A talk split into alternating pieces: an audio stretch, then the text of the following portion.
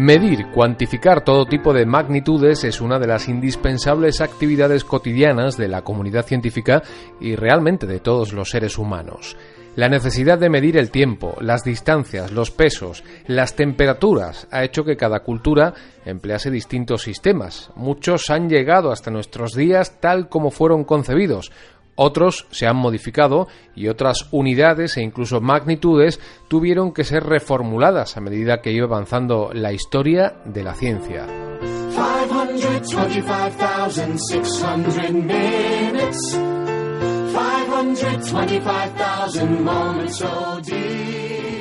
Si empezamos por las medidas de distancia, podemos hablar, por ejemplo, del palmo o del pie, que eran, como su propio nombre indica, las medidas de la palma de la mano o del pie humanos. Pero claro, no todos tenemos los pies y las manos del mismo tamaño, con lo que era una medida bastante imprecisa. Lo mismo ocurre con la legua, que se define como la distancia que un hombre recorre a pie en una hora y no todas las personas caminan lógicamente a la misma velocidad y también influyen, por ejemplo, aspectos como el terreno y por tanto la legua oscila entre los 4 y los 7 kilómetros.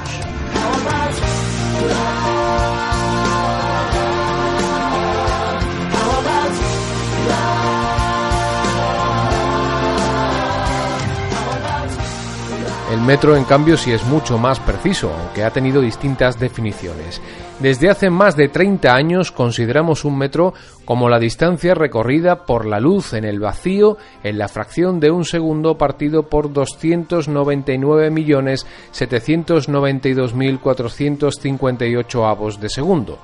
La primera definición de metro, a finales del siglo XVIII, era la diez millonésima parte de la distancia entre el ecuador de la Tierra y los polos, que es de 10.000 kilómetros.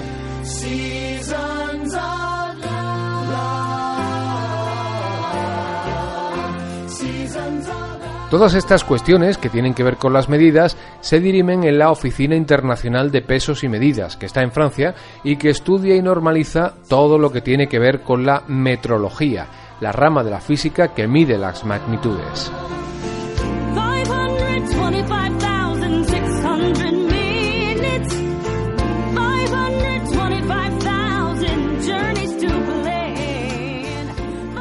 Además de pesos y longitudes, tiene departamentos más específicos como los de radiaciones iónicas, acústica, ultrasonidos y vibraciones, fotometría o magnetismo. Y por supuesto, tiempo.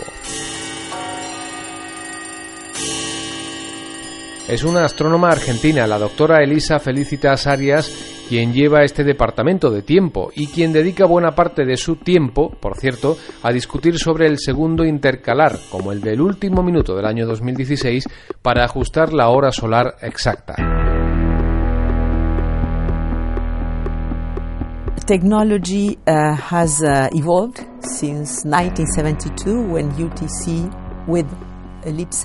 la tecnología ha evolucionado desde que el tiempo universal coordinado en 1972 adoptó el ajuste del segundo intercalar la tecnología ha conseguido una excelente coordinación de las redes y el uso de las escalas de tiempo continuo para la sincronización de sistemas como el GPS. Así que ahora hay que considerar si ese segundo intercalar, que era bueno para la navegación hasta los años 70, ya no es bueno para la navegación espacial.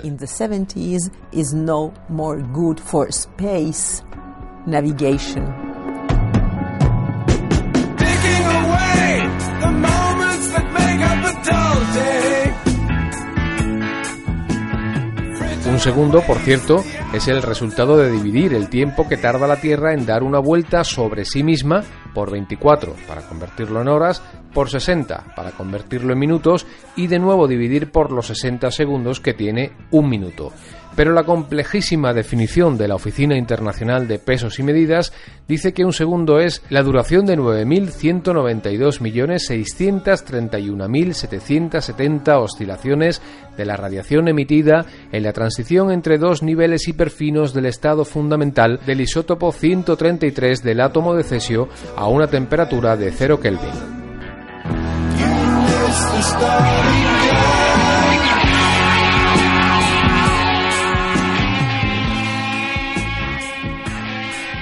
Para determinar otras magnitudes como la temperatura, se utilizaron métodos tan ingeniosos y sencillos como dar el valor cero a la temperatura a la que el agua se congela y el valor 100 a la temperatura a la que entra en ebullición. El mundo de los pesos y las medidas está lleno de curiosidades. Por ejemplo, el quilate, que mide la masa de las piedras preciosas o la pureza del oro, nació del peso de las semillas de algarroba, que es prácticamente idéntico en todos los casos. Procede de donde proceda el árbol, que de hecho en inglés se llama carrot tree, el árbol del quilate.